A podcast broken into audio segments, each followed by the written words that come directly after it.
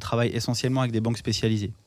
Donc, on travaille directement avec les banques. Donc, on est, on est, on est ce qu'on appelle un mandataire non exclusif de banque.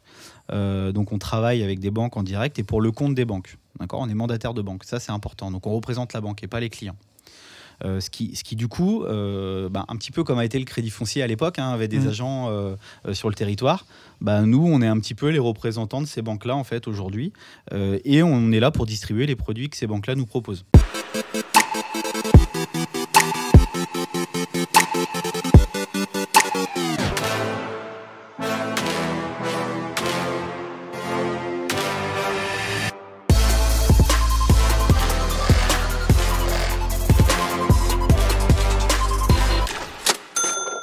Salut à tous, je suis Yann Torti, cofondateur d'MP Gestion Privée et j'ai l'immense plaisir de vous présenter ma question préférée, le podcast qui vous aide à vous faire votre propre avis sur le monde de l'investissement. Je suis moi-même gestionnaire de patrimoine et dans ce cadre-là, je suis régulièrement démarché par des sociétés d'investissement qui souhaitent que je commercialise leurs produits. Je vous propose donc de participer à une conversation chaque mercredi entre une société d'investissement et moi-même, lors de laquelle nous allons faire la due diligence. Qu'est-ce que c'est la due diligence? C'est simplement l'ensemble des vérifications que doit opérer un investisseur avant de conclure un deal. Concrètement, on va poncer le marketing et les éléments de langage de nos invités dans une conversation à un échange sans bullshit et si possible en s'amusant. Je préfère être franc, ce podcast n'a pas pour but de donner du conseil financier personnalisé. En effet, pour donner le meilleur diagnostic patrimonial, je dois connaître l'ensemble de vos symptômes patrimoniaux. Pour ça, vous pouvez me contacter directement sur LinkedIn. Voilà, il ne me reste plus qu'à vous souhaiter une bonne écoute ou un bon visionnage selon vos plateformes.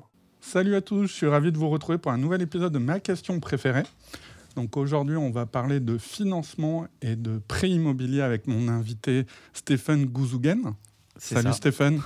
Salut Yann. On va parler un petit peu de financement et voir un petit peu si tout ce qui se raconte sur les réseaux sociaux, sur YouTube notamment, euh, sur s'il est aussi simple que certains formateurs immobiliers le font croire de trouver du financement en ce début d'année 2022.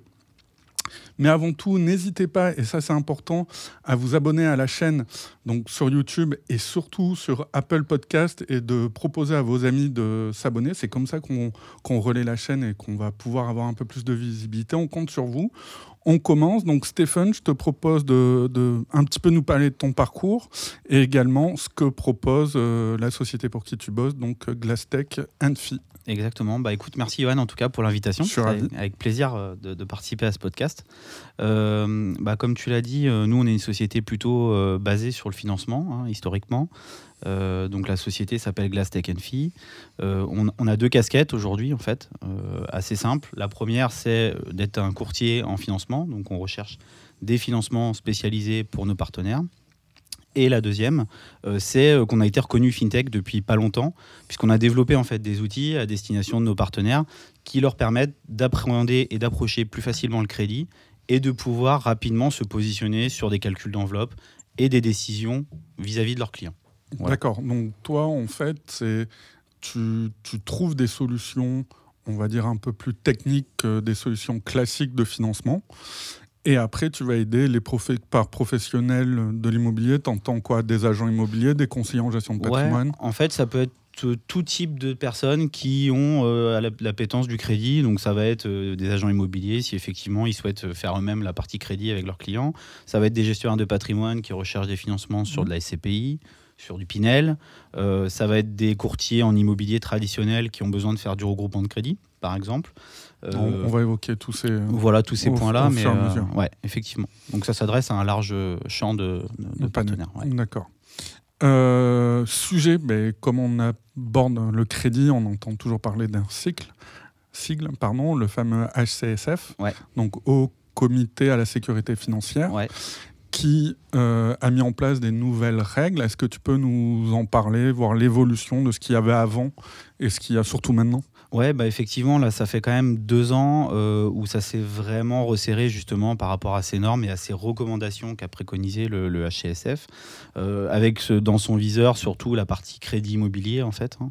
Euh, donc les, grandes, les grandes recommandations que le HCSF a faites, c'est de basculer en fait sur un taux d'effort, non plus un taux d'endettement, mais un taux d'effort. Tu peux définir un peu la différence entre taux d'endettement et taux d'effort? Ouais, alors effectivement, quand on entend taux d'endettement et taux d'effort, le taux d'effort du HCSF par exemple, va exclure certains, certaines charges des, ménages qui ne sont pas comptabilisées, alors qu'avant, on pouvait les comptabiliser, par exemple, dans l'endettement.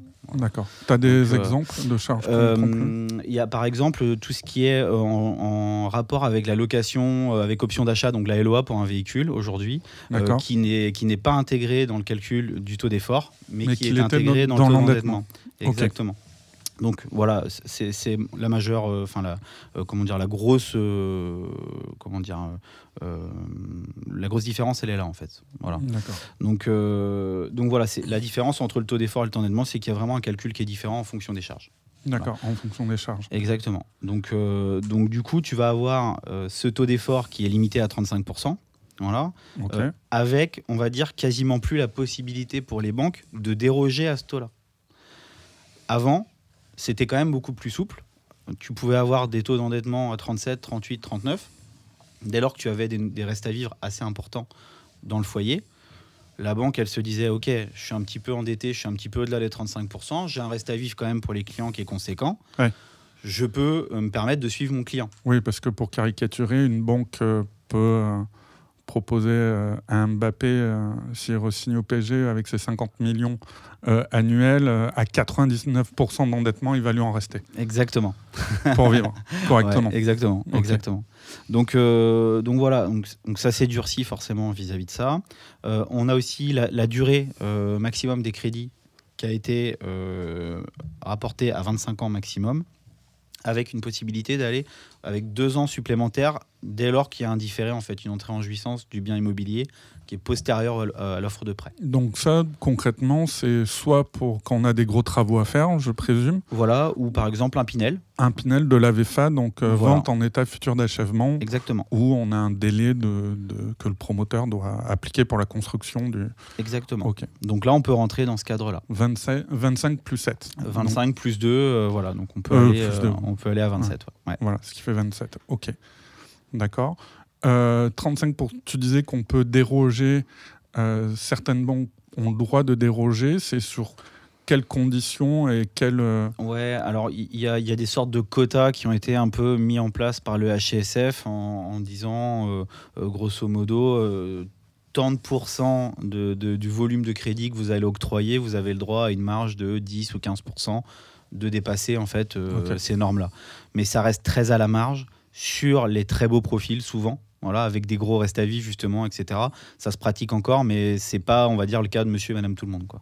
Ok, et donc tu vas voir, je suppose aussi qu'on va privilégier plus les, les gens qui vont acquérir leur, les primo-accidents qui vont acquérir leur résidence principale. Et en dernier, je suppose, euh, comme la vie est mal faite, euh, les investisseurs qui euh, souhaitent développer leur patrimoine. Exactement. Et euh, est-ce que toutes les banques, parce que ça on entend dire, est-ce que tu confirmes ça, qu'il faut privilégier quand tu investis certaines banques parce que la décision se fait euh, au niveau de l'agence, alors qu'il y en a d'autres, bah, limite ton conseiller il a zéro pouvoir et tu as beau avoir une très bonne relation avec lui, il, ne peut pas défendre ton cas. Quoi. Ouais, exactement. Alors, euh, bon, l'avantage, c'est que ayant travaillé un petit peu dans le milieu bancaire et pour avoir été un peu au, cœur du réacteur, quand tu es conseiller, en fait, on t'octroie des, droits euh, pour attribuer des crédits. Donc, soit ça va rentrer dans ton, dans ton habilitation d'octroyer le crédit, à ce moment-là, la signature reste au niveau du conseiller. Mmh. Là, quand c'est comme ça, en général, c'est relativement simple, mais ça veut dire que le dossier aussi, euh, en lui-même, il, est, plutôt simple. Et les montants limités. Et les montants limités, voilà. Euh, donc, et, plus effectivement, bon, tu vas avoir de l'expérience, plus tu vas avoir des habilitations qui sont fortes pour octroyer les crédits. après, ça peut aller décision directeur d'agence, puis décision euh, de la direction départementale, euh, donc voilà. Euh, et puis après, ça peut même aller directement au siège, en fait, en fonction des montants et de l'endettement, etc., et des ratios, quoi. Donc, malheureusement, j'ai envie de dire, c'est un petit peu au, petit bonheur à la chance. Quand tu tombes sur ton conseiller, comme déjà, il y a un turnover qui est assez important, bah, parfois, euh, ça aussi, euh, c'est bloquant en fait pour les investisseurs de ne pas pouvoir exprimer, monter son dossier, de présenter son dossier concrètement à son conseiller qui n'aura pas la décision. Enfin voilà, c'est catastrophique quoi. Ok. Et donc vous, votre métier en tant que néo-courtier, un petit peu ou Ouais, on essaye de dépoussiérer un peu. Ouais, on essaye de dépoussiérer un peu tout ça. Ouais. Euh, bah, nous, aujourd'hui, notre vision, elle est assez simple, c'est qu'on travaille essentiellement avec des banques spécialisées.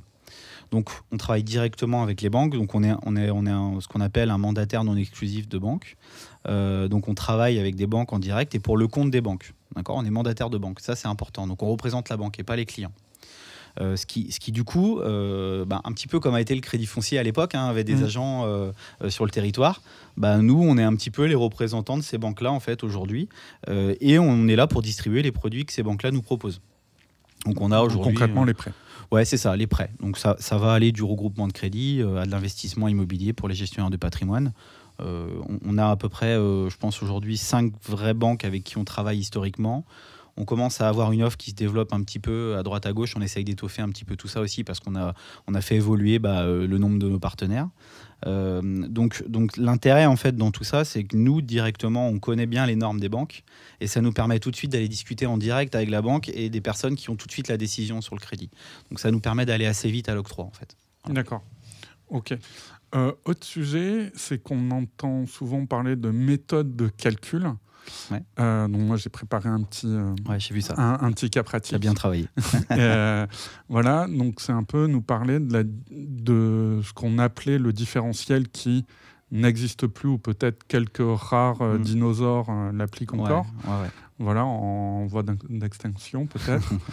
et maintenant l'autre méthode qui est comment on calcule en fait ce, ce taux d'endettement ou taux d'effort euh, voilà. Est-ce que tu peux nous en dire deux mots? Oui, bien sûr. D'un côté, tu vas avoir, on va dire, le calcul classique, euh, donc le calcul qu'on appelle additionnel, c'est-à-dire qu'on dans une colonne, on va mettre tous les revenus, toutes les charges, puis on va calculer l'endettement, euh, charge sur revenu, et, et ça permet voilà, d'avoir une vision de l'endettement. Ça, on va dire que c'est le calcul aujourd'hui qui est, classique et que 95% des banques utilisent. Et on a euh, le calcul différentiel. Euh, et effectivement, il y a encore quelques dinosaures qui le pratiquent. Euh, pour ne pas les citer, tu vas avoir le CCL qui le pratique sur sa partie SCI, notamment quand on fait des financements SCI. On va parler un petit peu voilà, tout, à l'heure. Financement de société. Voilà. Et sur le regroupement de crédit, tu vas avoir une banque qui s'appelle aussi MyMoneyBank Bank qui aussi applique ce différentiel-là quand tu as des revenus fonciers, donc c'est assez intéressant. Comment ça fonctionne le calcul différentiel? Euh, C'est très simple. On, va prendre euh, le revenu foncier euh, existant et la charge de crédit existante sur ce même bien immobilier. On va venir neutraliser l'échéance de crédit par le, par le revenu en fait foncier généré. et du coup, on va diminuer forcément la charge du prêt, ce qui va venir bah, désendetter entre guillemets le client. donc tu travailles directement tu travailles d'abord l'opération immobilière en elle-même. Exactement. D'un côté, et après, tu vois que est-ce que le loyer est supérieur au, prêt ou pas, ou est-ce qu'il est inférieur? Et dans ce cas-là, tu mets soit euh, dans les revenus, soit dans les charges. Exactement. Ok. Donc, bah, moi, je vous propose un petit euh, cas pratique. Donc, j'ai pris bah, Aurélie qui a la chance de gagner 4000 euros net par mois. Euh, elle a un remboursement de résidence principale ou un loyer, peu importe, on s'en fiche, de 1000 euros. Euh, elle a fait un, investissement locatif qui s'autofinance, donc euh, le Graal d'après les, les, formateurs d'immobilier YouTube. Donc elle a 500 euros de charge pour 500 euros de loyer. Euh, donc, si je fais mon calcul en additionnel euh, classique, si je pondère, on va voir est-ce que les banques le pondèrent? Moi, je suis sur les anciens calculs 2020 euh, et 2021. Donc, j'ai pris que 70% des loyers. Donc, Aurélie, pour un banquier, ne touche pas 500, mais elle touche que 350. Mhm. Donc, on va prendre en revenu 4000 son revenu mensuel plus 350 de son investissement locatif qu'elle veut faire. Donc ça fait 4350 euros. Et en termes de charges, elle aura euh, ses 1000 euros de remboursement sur la résidence principale, plus 500 de son, futur investissement locatif. Donc 1500 divisé par 4350, ce qui nous pose à 34,05. Donc bravo Aurélie. Elle est dans les normes. Elle est dans les normes. Euh, sauf que si elle a la chance de trouver une banque qui lui propose encore du différentiel. Là, le calcul sera différent puisque je vais faire 500 moins 350, le revenu que va prendre la banque, ce qui lui fait 150 euros de charge sur sa future opération, que j'additionne à ses charges actuelles, qui est le remboursement de sa résidence principale, donc 1150, que divise du coup son revenu de 4000 euros, elle n'est qu'à 28,75%. Donc après cette opération, elle pourra encore peut-être faire un peu de crédit en fonction des rendements qu'elle trouve. Exactement. Donc on voit que le différentiel pour le même profil est hyper favorable à l'investisseur en fait. Ouais, exactement. Et, et c'est bon après, c'est une volonté aussi du HCSF d'uniformiser tout ça. Et c'est pour ça que le calcul différentiel a été remis en question. alors aujourd'hui, il y a quand même une approche du coup qui euh, qui est maintenant plus, euh, plus proche de ce, que, de ce que veut la situation des clients, euh, c'est que finalement, sur la partie taux d'effort, par exemple, il y a des banques aujourd'hui qui prennent 100% du futur revenu foncier en, compte. C'est que certes, avant, on était à 40, mais on pondérait les revenus. À 70. D'accord. Voilà, comme tu l'as fait. Et, alors que maintenant, bon, il y a quand même une souplesse aussi vis-à-vis de ça, euh, ce qui est quand même, euh, bon, euh, je vais pas dire forcément à l'avantage parce que le calcul différentiel reste quand même très puissant pour les mmh. investisseurs, mais on va dire que ça limite la casse. Voilà. Ok. Aujourd'hui, les, les, durées, on entend surtout des copains en, en, province. Je dis province parce que région, je trouve tellement condescendant comme terme, parce qu'on est des gens qui, tous les deux, on, vient de province. Exactement. Et voilà, on vient pas de région, mais on véritablement de province. Donc du coup, euh, voilà, et j'ai des copains, notamment dans le sud-ouest, à qui les banquiers disent, mais 25 ans, c'est un truc de parigo, quoi. Et que c'est 20 ans pour la résidence principale et 15 ans sur euh, le locatif toi, tu arrives à financer des gens qui nous écoutent, qui sont peut-être de province et qui se disent ben, Moi, ouais, mais j'aimerais bien un financement sur 25 ans ou, ou voire plus, je sais pas. Ouais, ouais, alors tu vois, euh, nous chez Glass Tech Fee, en fait, c'est un peu notre, euh, notre cheval de bataille. C'est-à-dire que euh, aujourd'hui, on, on, fait beaucoup de restructuration patrimoniale, donc on restructure le passif des clients. on rallonge sur des durées max jusqu'à 25 ans, même parfois 35 ans avec certaines banques ce qui nous permet en fait de générer des gains qui sont très conséquents pour pouvoir ensuite refaire de l'investissement, que ce soit de la SCPI, que ce soit du Pinel, que ce soit de l'investissement locatif traditionnel. Enfin, l'idée c'est de dégager de l'endettement pour les clients pour aussi euh, bah, les accompagner sur le long terme, parce que euh, la, stratégie d'un, la stratégie pardon, d'un CGP, c'est d'accompagner son client, on va dire, euh, jusqu'à son objectif. souvent, on va dire, bah, moi, je veux préparer la retraite. Et ben, le fait de pouvoir rallonger les durées, de générer du gain, de faire une nouvelle opération, eh ben on va pouvoir capitaliser en fait là-dessus. Et euh, finalement, avec les gains qui vont être générés, on pourra faire un remboursement anticipé de son crédit, euh, finalement, peut-être à horizon 15 ans. Voilà, donc euh, ça ne doit pas être un frein, en fait. parce que ça, ça c'est un vrai problème que je vois, notamment sur, on va dire, les clients relativement jeunes, qui ont voulu faire leur résidence principale et qui sont focalisés sur le coût de crédit à la banque mm. en disant oh là là j'ai payé euh, une fois et demie euh, ma maison mais ou mon appartement mais euh, du coup c'est pour ça que Monsieur Tortier vous comprenez on est parti sur 20 ans mais là moi je fais le taux d'effort le taux d'endettement 30 ou 32% voilà c'est fini. fini je peux rien vous proposer en investissement locatif euh, donc là, toi, tu pourrais dire, mais finalement, ça fait 5 euh, ans que vous avez commencé votre prêt, mmh. donc il vous reste plus de 15 ans. On va, c'est quoi Tu fais racheter le crédit, tu renégocies? Alors on rachète le crédit. Alors nous aujourd'hui, hein, on, travaille essentiellement avec des banques spécialisées qui, euh, qui eux ne sont pas là, on va dire, par l'effet du taux bas. Voilà, nous clairement, on est dans l'apport d'une solution en fait pour les clients. Euh, donc on, rachète le crédit. Quitte à avoir un taux un peu plus élevé, mais le but c'est de passer l'opération. Exactement. Le but c'est de passer l'opération et de dire bah votre Quoi, passer l'opération euh, et faire le calcul si l'opération est, intéressante, même avec ce taux de. Exactement. ouais, exactement. Et, euh, et, en fait, en, faisant ça, en rachetant le crédit, en rallongeant la durée aussi en fonction de ce que souhaite le client et de l'enveloppe que souhaite le CGP, eh ben effectivement, on arrive, à, on arrive à, créer un effet de levier qui est hyper intéressant. Euh, et, euh, et, quand ce n'est pas le cas, il bah, faut croiser les doigts, il faut attendre 15 ans ou 20 ans avant de pouvoir refaire un investissement ou d'avoir une augmentation de revenus, un changement de poste, etc. Donc, significatif qui est significatif. Ce qui est quand même, on va dire, euh, bah, euh, on peut pas, on peut pas, on peut pas le prévoir, quoi. Donc, euh, donc ça, c'est ça, c'est vraiment hyper important. Aujourd'hui, si j'ai un message à faire passer, c'est ça. N'ayez pas peur de la durée, très clairement. hein, Allez sur de la longue durée, capitalisez sur les gains que vous allez, vous allez créer placez cet argent, ce gain-là, et puis dans quelques années, vous ferez un remboursement anticipé de votre crédit sans problème. Quoi. Alors, autre sujet, parce que tant que, je t'ai, euh, non pas que tu sois difficile à, avoir au téléphone puisque tu es présent pour tes, tes, partenaires, mais c'est une question souvent qu'on a, et c'est euh, avec des copains euh, confrères, mmh. c'est le sujet des gens qui ont des bons revenus, qui veulent faire de l'effet de levier, mais qui se sont occupés de gérer leur patrimoine un peu trop tard. Et voilà, à force d'être jeune, ben, on devient vieux. Et la cinquantaine arrive, on est plein boom au niveau boulot et tout, sauf que là, on trouve plus des financements longue durée. Est-ce que c'est des choses que, où toi, tu arrives à faire passer quand même les dossiers si euh, mm. Voilà, il n'y a pas de frein sur l'âge ou... Non, euh, effectivement, tu as raison. on a des partenaires aujourd'hui où il y, a zéro frein en fait. Euh, par exemple, pour te donner encore le cas du CFCL, parce que c'est un de nos partenaires privilégiés, ils vont jusqu'à 95 ans d'âge de fin de prêt. D'accord. donc pour la partie restructuration. et sur la partie, sur la partie immobilière aussi, hein, si on fait de l'investissement locatif avec eux. Sur la partie SCPI, on est à 85 ans. Donc, euh, tu vois, même si tu, es, si tu as 50 ans, euh, tu peux emprunter aujourd'hui sur 25 ans sans problème pour faire de la SCPI. Voilà. Le vrai sujet va être plus porté sur euh, le coût de l'assurance.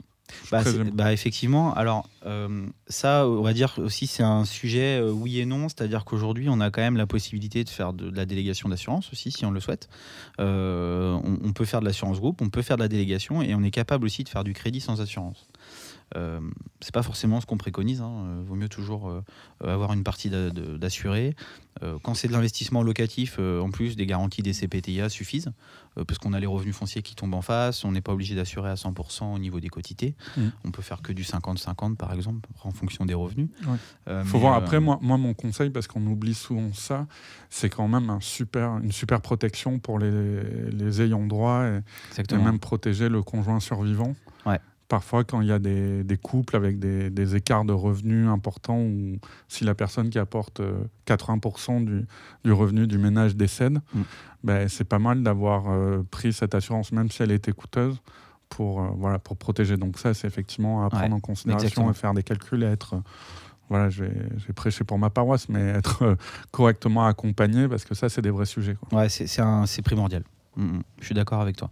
Aujourd'hui, euh, parfois, on a des dossiers qui arrivent, les clients, euh, euh, il bon, y a certains clients qui vont chipoter pour 3-4 euros, mais effectivement, 3-4 euros, si dans, deux mois, malheureusement, il a un accident de voiture qui décède, eh ben, il va laisser le crédit sur le dos de son épouse s'il n'est pas assuré, et peut-être de ses enfants. Donc ça rentrera dans la succession, ça rentrera au passif de la succession. Enfin voilà, il y a quand même des conséquences euh, à, tout ce qu'on fait et l'assurance aujourd'hui est quand même là pour couvrir, euh, même si c'est un peu la, chasse entre guillemets entre euh, au, coût d'assurance, au coût d'assurance pardon la moins élevée. mais bon, ça après c'est un autre débat on va dire. Il, y a, des nouvelles lois qui arrivent, voilà, il y, a, il, y a, du bon, il y a, du moins bon dans tout ce qui. Bien sûr, oui, oui, parce que je, je, dis toujours aux clients de faire attention quand, quand ils ont du 0,11% ou toujours moins cher que cher. Et, et du coup, je dis oui, attention, mais là, vous êtes assuré que contre la mort. Point. Exactement. Euh, c'est le reste, euh, voilà, faut faire gaffe. Ouais, tout à fait. Les exclusions, les voilà. Il y a tout un tas de choses, euh, voilà, quelque chose qu'on n'a pas déclaré, si l'assurance s'aperçoit dans le dossier médical, enfin voilà, c'est ça peut être compliqué. Faire très attention à ça. Euh, donc oui, tu nous parlais des, un peu du HCSF qui contraint de plus en plus l'investissement. Est-ce que tu aurais des tips, des conseils justement pour, euh, pour contourner, de, bien sûr de manière euh, légale, ces, petits tracas Oui, bien sûr. On, moi, j'ai identifié en fait deux vraies solutions aujourd'hui qu'on pratique hein, quotidiennement avec, avec nos, nos, gestionnaires de patrimoine et nos partenaires courtiers, etc. la première, ça va être pour l'investissement financier, ça va être de passer en société. Mmh. Voilà. Donc, c'est-à-dire de réaliser son investissement au travers une SCI, une société civile immobilière, une SARL euh, immobilière ou une SA, euh, une SAS euh, immobilière aussi. Donc, ça, forcément, ces structures, forcément à l'impôt sur les sociétés ou tu peux être en, en impôt sur le revenu? Non, il faut être effectivement sur les à l'impôt sur les sociétés pour sortir en fait du cadre du HSF qui lui s'applique aux particuliers en fait. D'accord. Donc là, une SRL familiale qui sera à l'impôt sur le revenu pour bénéficier de l'amortissement. Bah, ils feront une approche effectivement euh, euh, classique. Ouais, classique. Voilà, comme la SCI à l'IR euh, également. Ok. Donc moi, je suis pas un grand. Bon, ça c'est pas le, le, sujet du podcast. On fera sûrement des podcasts avec des experts comptables ou des fiscalistes. Voilà, j'ai toujours un frein sur qui est pour moi une fausse bonne idée, c'est structure à l'IS. Mais... Pourquoi? Parce que euh, c'est souvent, on fait un, une petite aparté, c'est souvent euh, vendu par des gens euh, qui font des formations. Ça permet de, de comment dire ben, d'avoir des freins à la fois sur le financement comme tu le dis ou même sur l'impôt optimiser l'impôt mais c'est souvent des gens qui ont pour métier c'est pas un reproche hein, c'est leur mhm. métier qui se concentrent uniquement sur la création patrimoniale et souvent ce genre de structure moi j'ai une copine que j'embrasse qui est notaire qui, qui, qui, me disait justement euh, sur des dossiers, on parle un petit peu de dossiers d'SCI à l'IS comme ça qu'elle devait liquider en tant que notaire. Elle me disait euh, ça c'est vraiment un truc de conseiller de gestion de patrimoine ou d'expert comptable qui voit pas euh, le côté. voilà, moi mon but c'est de créer le patrimoine le plus important pour un client avec le moins de risques possible. Mhm. Et avec le moins d'efforts possible. Certains clients pensent que je suis magicien, mais il faut quand même faire des efforts si vous voulez avoir un bon patrimoine. voilà, l'expert comptable, c'est d'optimiser la case impôt. Mais après, si c'est un vrai, euh, une vraie usine à gaz pour les héritiers ou les choses comme ça, que le patrimoine n'est pas liquide, ça c'est le notaire qui se. Voilà. Et c'est pour ça qu'il faut faire, quand on a une vision globale, mais ça c'était l'aparté pour, pour les structures un petit peu euh, professionnelles et à l'IS. Donc là, tu es considéré comme un investisseur professionnel en fait. Ouais, c'est ça, exactement. Et du coup, donc tu sors du cadre du HSF, donc tu n'as plus les 35%, tu n'es plus soumis au taux d'usure euh, immobilier traditionnel. Euh, voilà, donc euh, on va dire que tout s'assouplit un petit peu. Voilà. Ok. Et donc, qui dit société dit plusieurs associés. Est-ce que c'est facile? Parce que moi, je, je voyais à une époque où les gens me disaient ah non si c'est pas euh, société familiale quoi grosso modo monsieur, madame. ou monsieur monsieur euh, madame madame et les enfants euh, allez peut-être les parents si les grands-parents si tu arrives à avoir un c'était compliqué quoi. Trois copains investisseurs c'était très difficile. Ouais alors c'est pareil. Après en pratique c'est des dossiers qu'on peut monter. Mmh. après c'est toujours l'approche risque que va avoir la banque en fait dans le dossier. C'est-à-dire que bah, de se dire effectivement, est-ce que si c'est trois copains qui sont les gérants de la société et qui se fâchent, euh, ça, peut être compliqué en termes de risque pour la banque. Mm. Donc, est-ce que je me positionne je, pour le crédit ou pas? Je vais être politiquement incorrect, mais est-ce que tu te fâches euh, plus facilement avec des copains d'enfance ou avec ta, femme? Quand tu vois le taux de, de, séparation de... J'espère que ma femme va pas regarder. va pas écouter. Euh, c'est ça, ça me fait... tu vois, c'est comme la, la notion de CDI aujourd'hui. Ouais, on en parlait ce midi hein, sur euh, les, même les locataires, euh, voilà, sur, euh, des, personnes qui gagnent bien leur vie, qui, ont un d'ancienneté, et, voilà. Et, voilà, et, aujourd'hui ils sortent, ils sortent du cadre de ce que veulent les propriétaires, donc ils sont pas éligibles à, voilà, à la location alors qu'on a des, des, très bons profils. Quoi. Mm. Mais ça, ça, c'est l'anomalie aussi des banques. Hein. On le voit tous les jours. Moi, euh, j'ai des dossiers euh, qu'on me présente, par exemple, pour financer de la SCPI, euh, où je vais avoir des personnes qui sont gérants de société depuis plusieurs années, qui gagnent très bien leur vie, mais je ne peux pas les financer parce que la banque m'impose aujourd'hui de ne pas financer les gérants de société. ok, on va parler de tout ce qui est SCPI, parce que comme tu sais, c'est mon dada. C'est un sujet. Voilà. Euh, donc oui, tu me disais, parce qu'on va dire euh, qu'on enregistre juste après le déjeuner, bien sûr qu'on a parlé un peu de tout ça pendant le déjeuner.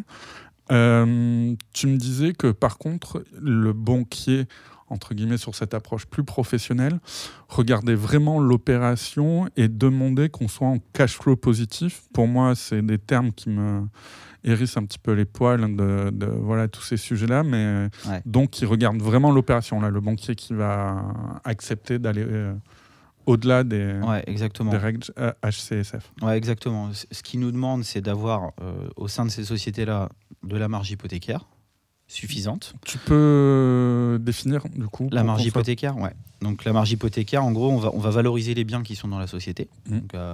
par exemple, on a un bien qui vaut 200 000 euros.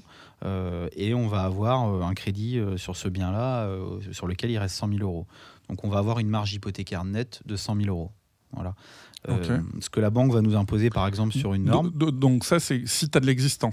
Si tu as de l'existant. Dans ta société, mais mettons, prenons le cas plus simple, quelqu'un vient de voir, bon, c'est à travers son, son, conseiller en gestion de patrimoine ou un conseiller en gestion de patrimoine. D'ailleurs, j'en profite pour les concerts et les confrères qui nous regardent. Bah, de t'appeler s'ils veulent avoir des, solutions. Voilà, on donnera à la fin de podcast, comme ça il reste un petit peu jusqu'au bout. Voilà. Euh, tout est coordonné. Euh, du coup, euh, on vient de voir, tu as un dossier, mais là la personne, c'est elle a sa résidence principale, elle a en nom propre un investissement locatif, elle a 35% et elle a fait BNP, Société Générale et LCL. on lui a dit que c'était pas possible, madame, vous êtes à 35%. Ouais. Elle a eu cette info que en passant en société, elle pouvait contourner ça. D'accord? Contourner ça. du coup, qu'est-ce que tu lui proposes? Alors, euh, c'est pareil, ça va dépendre avec, les banques avec lesquelles on va travailler. Moi, aujourd'hui, je travaille beaucoup avec des banques spécialisées, comme je te le disais tout à l'heure. Euh, ce qui fait que, par exemple, cette banque-là, euh, elle m'impose au moins d'avoir deux biens immobiliers avant ou après l'opération dans cette société-là. Pour diversifier le risque, je présume Exactement, et pas la résidence principale des emprunteurs dedans. D'accord. elle m'impose également d'avoir un cash flow donc, positif, donc mmh. d'avoir des loyers qui sont supérieurs aux charges. Ok. Voilà, pour, pour faire un raccourci assez simple. Je ne euh, veux pas te mettre dans un coin et te poser une colle. Quand ils te disent plusieurs biens, c'est plusieurs biens ou plusieurs locataires Ma sous-question, et on va te poser la question, c'est tout ce qui est colocation et Airbnb, comment ils prennent les, les loyers Alors, euh, c'est plusieurs biens, donc il faut qu'on ait au moins deux lots par exemple, euh, si tu as mm. un immeuble avec 3-4 mm. euh, appartements, ça rentre effectivement dans le cadre. le fameux immeuble de rapport. Exactement, tout à fait. Donc ça, ça, ça fait partie d'un critère. Le cash flow positif, donc que je viens d'évoquer. cash flow positif, pour c'est quoi? C'est ton loyer doit être supérieur à ton remboursement de crédit. Crédit plus assurance. Exactement. Exactement. Donc si, tu, donc si ça couvre ça et que tu es sur un cash flow donc positif ou supérieur à zéro, hmm. tu es éligible. Donc ne pas détenir la résidence principale. Ça compte pas la fiscalité de la société, non, non, ça compte pas les euh, charges. Très basique, on va dire. Taxes foncières, non, c'est juste. Ouais, revenu charge. Oui, mais dans les charges, tu pourrais mettre taxe foncière et tout. Là, c'est vraiment que le charge de crédit. c'est associé à la charge de crédit avec l'assurance groupe si elle est euh, incluse dedans. Oui. Et si tu bloques, va falloir mettre un peu d'apport en compte courant d'associé, je suppose, pour limiter ton crédit. Ben, alors, on, a, après, on a plusieurs leviers. Si jamais on coince, par exemple, sur un dossier comme ça, on va pouvoir aussi euh, racheter l'encours par exemple, tu, mhm. il reste, je sais pas, 10 ans sur, un, sur le bien locatif, il reste 100 000 euros, il reste 10 ans sur le bien locatif, on va pouvoir le racheter et le rallonger sur 25, voire même 35 ans. Ce qui va du coup permettre de générer un cash flow euh, de façon très naturelle. Donc là, c'est toujours si tu as quelque chose. C'est ça. À, l'intérieur. Exactement. voilà, à la base. Euh, après, on a aussi la solution, c'est la cliente, par exemple, elle détient son bien immobilier en locatif en nom propre. Mmh. On peut aussi réaliser ce qu'on appelle une vente à soi-même, donc c'est-à-dire un OBO pour faire chic, voilà. owner by euh, out. Exactement. Voilà. Euh, sur lequel on va transférer le bien locatif qui est en nom propre dans la société. Mmh. On va rembourser le capital restant dû en nom propre. Voilà, au travers mmh. d'un crédit qu'on va générer dans la société. Ça se trouve, il y aura un peu de marge, ça peut même dégager du cash Ouais, alors ça, c'est un sujet. Effectivement, il y a certaines banques qui savent le pratiquer. Aujourd'hui, j'ai pas de partenaires, de partenaires qui sont capables de le faire. Euh, moi, mon partenaire aujourd'hui, ce qu'il me dit, c'est je, te... Euh, je, veux, je veux pas je veux pas que tu dégages de cash sur les opérations. Donc, je vais financer effectivement l'intégration fiscale, les droits de mutation euh, et le CRD à rembourser. C'est tout ce que je fais. je fais un petit coucou à Joseph Zwain de chez Société Générale Private Banking Luxembourg qui je te mettrai en contact qui te parlera de, des solutions pour dégager du cash. Eh ben avec plaisir. Avec plaisir parce que c'est des demandes qu'on a, euh, qu'on a de temps en temps. Bon, Joseph ne parle pas au manant euh, vu la clientèle qu'il traite. donc c'est pour les très très grosses enveloppes, mais il y a des très belles solutions chez eux. Ok, super. Bah écoute, avec plaisir. Donc, euh, donc voilà un petit peu comment on peut, on peut contourner. Donc ça, c'était, on revient un petit peu à ce qu'on disait, mais c'est pour contourner de façon le HSF de façon légale. Voilà, donc premièrement, c'est de faire de l'investissement en société, comme on peut le, comme on peut le voir là. Euh, et euh, la deuxième chose, c'est qu'on peut faire de la restructuration en fait, de crédit, euh, puisqu'en fait, le regroupement de crédit n'est pas concerné par les normes HCSF. D'accord. donc on sort de ce cadre-là, ce qui fait qu'on a beaucoup plus de souplesse en fait sur le regroupement de crédit. On peut aller chercher des taux d'endettement après opération jusqu'à 38 voire 40% pour certaines banques.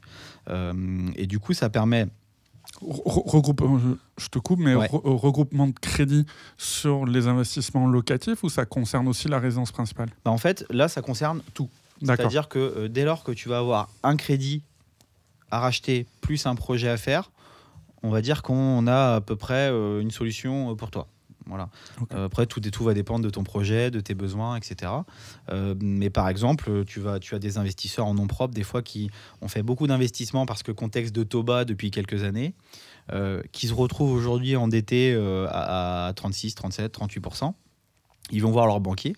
Leur banquier leur dit Bah oui, je vous aime bien, je vous ai financé beaucoup de biens il y a quelques années, mais aujourd'hui, vous rentrez plus dans le cadre du, taux d'effort, vous dépassez les 35%, donc je ne peux pas vous financer. Et ben dans ces cas-là, nous, on peut intervenir sur ces dossiers-là pour faire de la reprise d'encours, réétaler effectivement sur une durée euh, plus ou moins longue, après en fonction de ce que souhaite le client, pour le remettre un petit peu euh, dans le cadre du taux d'effort, on va dire à 20-25%, lui dégager de l'endettement, pour pouvoir faire son nouveau projet. Donc ça, aujourd'hui, c'est un levier qu'on utilise régulièrement, notamment avec gestionnaires de patrimoine. Et, quand on a euh, des, partenaires gestionnaires de patrimoine qui ont bien compris cet effet de levier-là derrière, ils arrivent facilement à vendre de la SCPI, à placer un Pinel, euh, voilà, donc euh, de façon très simple. L'avantage des banques spécialisées avec lesquelles on travaille, c'est qu'ils ne vont pas te demander trop de contrepartie commerciale. Donc, euh, c'est-à-dire que tu n'as pas de domiciliation bancaire, tu ne dois pas changer de banque. Euh, voilà. Euh, le, seul sujet qu'on a, nous, c'est des contraintes, on va dire, des fois un petit peu commerciales. C'est-à-dire qu'on doit proposer leur assurance groupe. Voilà on la propose, elle n'est pas obligatoire, elle reste facultative, euh, mais on est suivi par rapport à ces stats-là. Donc euh, on va dire que c'est un peu la, seule contrainte aujourd'hui qu'on va avoir avec eux, c'est de dire bon bah ok, on a fait une tarification en assurance groupe, c'est tout. Donc euh, donc c'est des banques qui sont très souples, pas de changement de banque, ils remboursent les différents créanciers, on passe devant le notaire, voilà et, et c'est réglé quoi. Ok, ok, ok. Du coup, donc les règles c'est deux astuces pour résumer. Soit achat en société, avec ses avantages et ses inconvénients au niveau patrimonial, parce que passer une opération, c'est bien. Il faut voir si elle s'implique, s'imbrique pardon, dans, une, dans une stratégie globale mm. cohérente. Et ça, c'est la plus-value d'un gestionnaire en patrimoine, de déterminer ça avec le client, ou euh, regroupement de crédit. Voilà, exactement. C'est les deux grandes pistes euh, pour, euh, pour continuer à faire de l'endettement. Et aussi, j'insiste, euh, attention, c'est bien beau qu'on vous apporte des solutions d'endettement, mais c'est pas pour autant euh, qu'il faut s'endetter à outrance. Il faut être sûr de pouvoir rembourser euh, le bien dont on va faire l'acquisition, et soit grâce à des revenus qui doivent être le plus réguliers possible, parce mm. que le meilleur rendement, c'est celui qu'on reçoit in fine. Exactement. Voilà, hein, parce que les tableaux Excel, c'est une chose, la, la, vie réelle, c'en est une autre. Euh, ou avoir suffisamment une capacité d'épargne si jamais il y a un problème sur le loyer pour pouvoir toujours rembourser. Donc pas s'endetter à outrance et n'importe comment en se mettant la, la, corde au cou et c'est quand même, on crache depuis le début du podcast sur le HCSF, mais il faut dire aussi que les banques euh, sont là aussi pour protéger le, un, minimum, voilà l'investisseur Ouais, ouais, mais c'est évident, non Il faut faire attention, il faut se garder toujours de la marge. Enfin, on, connaît tous dans notre entourage euh, des gens qui sont sous trop endettés sur la résidence principale, euh, la voiture elle casse, mm. bah, on, ne peut plus emprunter, on n'a pas d'épargne. voilà, on a eu des gros, un gros saut de charge parce que bah, parfois on, on est primo accédants, on, on, vivait chez papa et maman, on n'a pas mis de sous de côté, on a, on a bien vécu, et, je payais pas de loyer et je me retrouve à payer 700, 800 euros par mois avec des revenus très moyens bah, c'est effectivement c'est dangereux. Donc euh, il faut toujours euh, être bien, bien bien accompagné, pardon, euh, que ce soit par un gestionnaire de patrimoine ou son conseiller bancaire, voilà, pour ne pas se précipiter. C'est important. Ok. Euh, T'évoquais les CPI, gros sujet. Je sais qu'il y a une grosse communauté, notamment sur Facebook, qui aura sûrement plein de questions. Aujourd'hui, les CPI, les pistes, financer quoi, comment? Je vais dire, il y a deux grands canaux de distribution. Il y a soit les banques qui proposent leur SCPI et qui vont dire très souvent, et ça dépend des clients, après il y a toujours des exceptions, mais qui vont dire, euh, bah, moi je vous finance à condition que vous prenez les SCPI chez moi. Et après, il y a des gens qui veulent soit à travers euh, un gestionnaire de patrimoine SIF ou une plateforme en ligne ou euh, non, c'est tout. Je pense le moyen d'acheter de, de, la SCPI ou une société de gestion en direct, euh, soit souscrire des parts, acquérir à crédit des parts d'une société de gestion qui n'a malheureusement pas de banque comme dans le groupe, on va dire. donc là, quelles sont les solutions aujourd'hui? Alors, on, a, on a plusieurs solutions. Euh, nous, aujourd'hui, on a, on a vraiment deux, gros partenaires bancaires avec qui on travaille. Euh, on est en train de, développer notre réseau, donc euh, j'en parlerai très rapidement, mais pour l'instant, voilà. Parce que ça, un peu de teasing pour ceux qui veulent financer les SCPI, ça s'ouvre. Exactement. Tu m'as dit ça pendant le déj, qu'il y a pas mal de, solutions. Qui ouais, de nouvelles solutions, et voilà, on, a bon espoir que, que, ça avance assez vite. Donc peut-être qu'on aura mmh. l'occasion d'en reparler lors d'un prochain podcast. Donc aujourd'hui, on travaille spécialement, enfin spécifiquement avec deux banques partenaires. Donc on va avoir le, donc le CFCL, le Crédit Foncier Communal de l'Alsace-Lorraine pour, pour faire long, mmh. qui est aujourd'hui notre plus gros partenaire, hein, très clairement. voilà, on, on, finance énormément de dossiers avec eux. Euh, donc, eux, euh, pas de domiciliation bancaire. On peut aller jusqu'à 25 ans. Euh, on a un catalogue de SCPI qui est très large. Voilà, donc ça veut dire qu'on peut financer jusqu'à, je crois que c'est on est entre 35 et 40 SCPI de rendement aujourd'hui dans ce catalogue-là. voilà, avec des belles signatures dedans, donc très clairement. Et on a le, le crédit agricole Consumer Finance. Ok, première offre, c'est quoi? Il faut être propriétaire, locataire, tu peux ouais. Euh, tu as dit que professionnel indépendant, tu pouvais pas. Ouais, hormis des professions libérales. Hormis professions libérales, voilà. ok. Mais est-ce que je peux acquérir si je suis locataire, mais euh, peu importe locataire ou propriétaire, mais du moins salarié, je veux faire l'acquisition euh, de parts d'SCPI via une société civile immobilière à l'impôt sur les sociétés. Ça, je peux prendre le crédit via cette société Alors, non, aujourd'hui, on, on, va dire qu'on on a très peu de solutions pour, financer les sociétés civiles immobilières, de la, enfin, de la SCPI au sein de sociétés civiles immobilières. La solution qu'on va avoir, ça va être éventuellement euh, euh, dans, une, dans, dans, le cadre du produit euh, dont je te parlais tout à l'heure pour contourner le HSF, donc quand on est sur une société à l'IS. mais par contre, il va falloir qu'on ait de la surface hypothécaire déjà existante.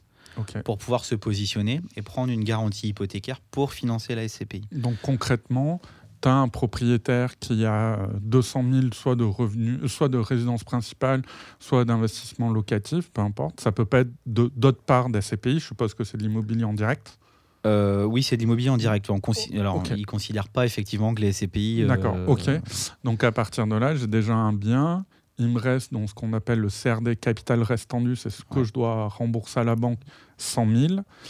Euh, la valeur de mon appartement est de 200 000. Donc, du coup, tu vas pouvoir financer la SCI sur un montant de 100 000. 200 000 moins 100 000 égale 100 000. Ouais, exactement. Alors ça, c'est, on va dire, si on est prudent et, euh, qu'on fait une approche, on va dire, en bon père de famille. Euh, après, euh, cette banque-là aussi est capable, par exemple, si le prêt est cautionné, prêt immobilier est cautionné et pas hypothéqué, euh, on peut hypothéquer jusqu'à 100% euh, de la valeur du bien. Donc ça veut dire que potentiellement, on pourrait euh, prendre, faire 200 000 euros de SCPI et prendre une garantie hypothécaire à hauteur de 200 000 euros qui serait privilégiée par rapport à la caution existante sur le crédit immobilier. C'est un, peu, c'est un petit peu technique. Là, là, je pense qu'on va perdre du monde. Ouais. grosso modo, pour, pour, juste en deux mots, pour expliquer crédit hypothécaire et garantie, la différence? Ouais, donc d'un côté, on va avoir la, garantie hypothécaire, donc qui est une sûreté réelle. Euh, et euh, le, cautionnement que tout le monde connaît, puisque c'est ce qui est pratiqué avec des sociétés comme Crédit Logement, euh, voilà, la SACEF, etc., la CAMCA pour le crédit agricole. donc c'est des cautions, donc c'est une, une promesse d'affectation hypothécaire. Voilà. Donc on n'est pas du tout au même niveau entre guillemets de garantie. donc l'hypothèque sera toujours privilégiée par rapport à la caution.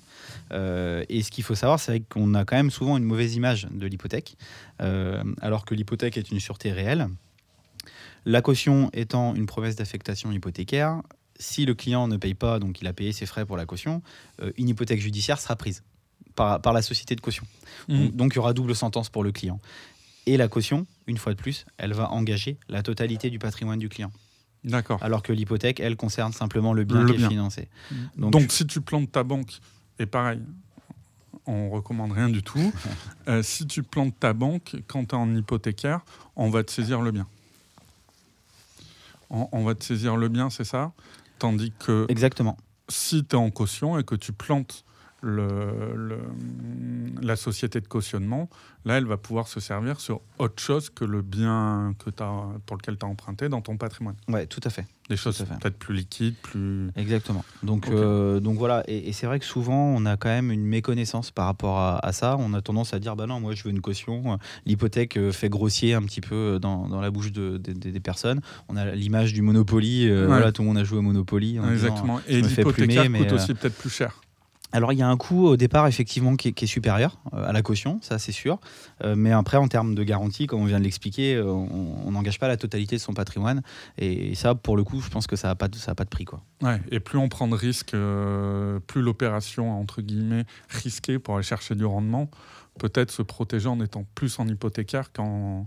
Exactement. exactement. Donc, ça c'est vraiment... Là, là on rentre vraiment dans le conseil en termes de d'optimisation de, crédit, et voilà des choses. Exactement. Et ça fait partie des choses qui sont quand même hyper importantes à connaître pour le client. Euh, voilà, que, parce qu'il ne faut pas qu'il y ait de désinformation non plus par rapport à ça. Euh, et, euh, voilà. Et ça, c'est important. Et également, sur les, les, taux, faire un petit peu de pédagogie, parce que souvent, je vais être vulgaire, hein, mais je le dis aux clients, je le rabâche depuis bah, quasiment plus de 10 ans maintenant.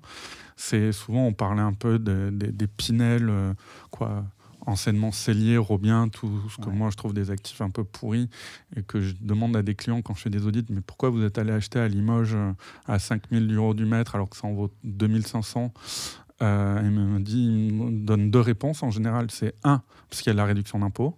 Ok, donc euh, l'impôt fait faire vraiment des bêtises. Et deux, parce que Monsieur Tortig, mon banquier, il m'a fait un super prêt, un super taux. Et que un prêt, quoi, un actif de merde avec un taux pas cher, ça reste de la merde. Ça ne le transforme pas en or. Exactement. Donc, euh, donc c'est ça. Parfois, il faut mieux acheter un très bon actif, je ne sais pas, euh, un truc à 6 000 euros, alors que ça vaut 10 000 euros du mètre carré à Paris à 4% que acheter un truc qui vaut 2 000, quoi, qui coûte 2 000, mais qui vaut réellement 1000. Ouais. Euh, parce qu'on vous fait 0,5 euh, sur 25 ans, j'en sais rien. Exactement, et au moment de, la sortie et de la revente du bien, c'est compliqué. Donc vous focalisez pas sur le taux, le taux, le taux. C'est un, faire passer les opérations parce que la création patrimoniale, c'est le plus important. Mm, mm. Deux, voir également les garanties versus hypothèque. Ouais, ça c'est important. Et après, au final, le taux, bah, c'est toujours mieux d'avoir le taux le plus faible. Mais ça passe vraiment qu'en troisième. Quoi. Voilà, c'est ça. Et puis euh, aujourd'hui, le, taux, euh, on connaît tous un copain qui a eu un taux euh, moins cher que l'autre. Et, et, voilà, mais on ne connaît pas la situation des uns et des autres. On ne connaît pas la constitution de chaque dossier. Chaque dossier est différent. Mm. Est-ce qu'il y a de, beaucoup d'apports Voilà, parfois, vous avez des, des, personnes qui ont des parents, qui sont clients, qui sont administrateurs dans certaines banques, donc qui ont des, droits préférentiels. Oui, oui, et que le copain, il dira peut-être pas qu'il avait 100 000 ou 150 000 euros d'épargne qu'il a ouvert un contrat d'assurance vie Exactement. tout pourri et qui va faire euh, moins, moins 2 ou moins 3 en moyenne annuel sur son contrat. Donc au final, il aurait mieux fait de prendre le taux euh, à 0,15 de plus. C'est ça, tout à fait. Tout à fait. Ok. Tu parlais de la deuxième euh, solution sur la SCPI Ouais, donc la deuxième solution, ça va être avec le Crédit Agricole, donc Consumer Finance. alors sur la première solution, on s'adresse uniquement que à des propriétaires. Voilà, ça, on, l'a dit, mais assez rapidement. Et sur la solution euh, Crédit Agricole, en fait, on va dire qu'on s'adresse aussi à des locataires, à des gérants de société aussi, qu'on peut financer dès lors qu'il y a plus de 3 ans d'ancienneté. Euh, on, a un catalogue qui est un petit peu plus restreint, on va être sur une dizaine de SCPI de rendement. Voilà. Et on a la durée qui va être limitée par contre, c'est-à-dire qu'on va pouvoir aller jusqu'à 15 ans maximum et on a une obligation d'apport dans l'opération de 10% du montant financé. Voilà, donc euh, on va dire que c'est une, offre, euh, moi, que je considère plus sur des plus petites enveloppes. Voilà. Mhm. Euh, donc sur des 50, 60 000 euros, ça passe très bien. dès lors qu'on va avoir des plus grosses enveloppes, l'offre CFCL va quand même être beaucoup plus pertinente. Voilà. Et donc pour le futur, puisqu'il y a une autre voilà, je le dis pour les clients qui seraient contents, mais pour le moment, il y a un partenaire sous condition qui permet de faire jusqu'à 50% d'endettement sur de la SCPI en différentiel. Voilà, et donc là, c'est à condition de prendre certaines SCPI. Et tu me disais que peut-être que vous allez avoir accès à cette offre sur un catalogue plus large de, SCPI. Oui, exactement. Aujourd'hui, on essaye vraiment, on voit qu'il y a vraiment une, un intérêt fort hein, pour la SCPI, une demande très importante. Euh, et, nous, du coup, ben, forcément, on doit être proactif là-dessus.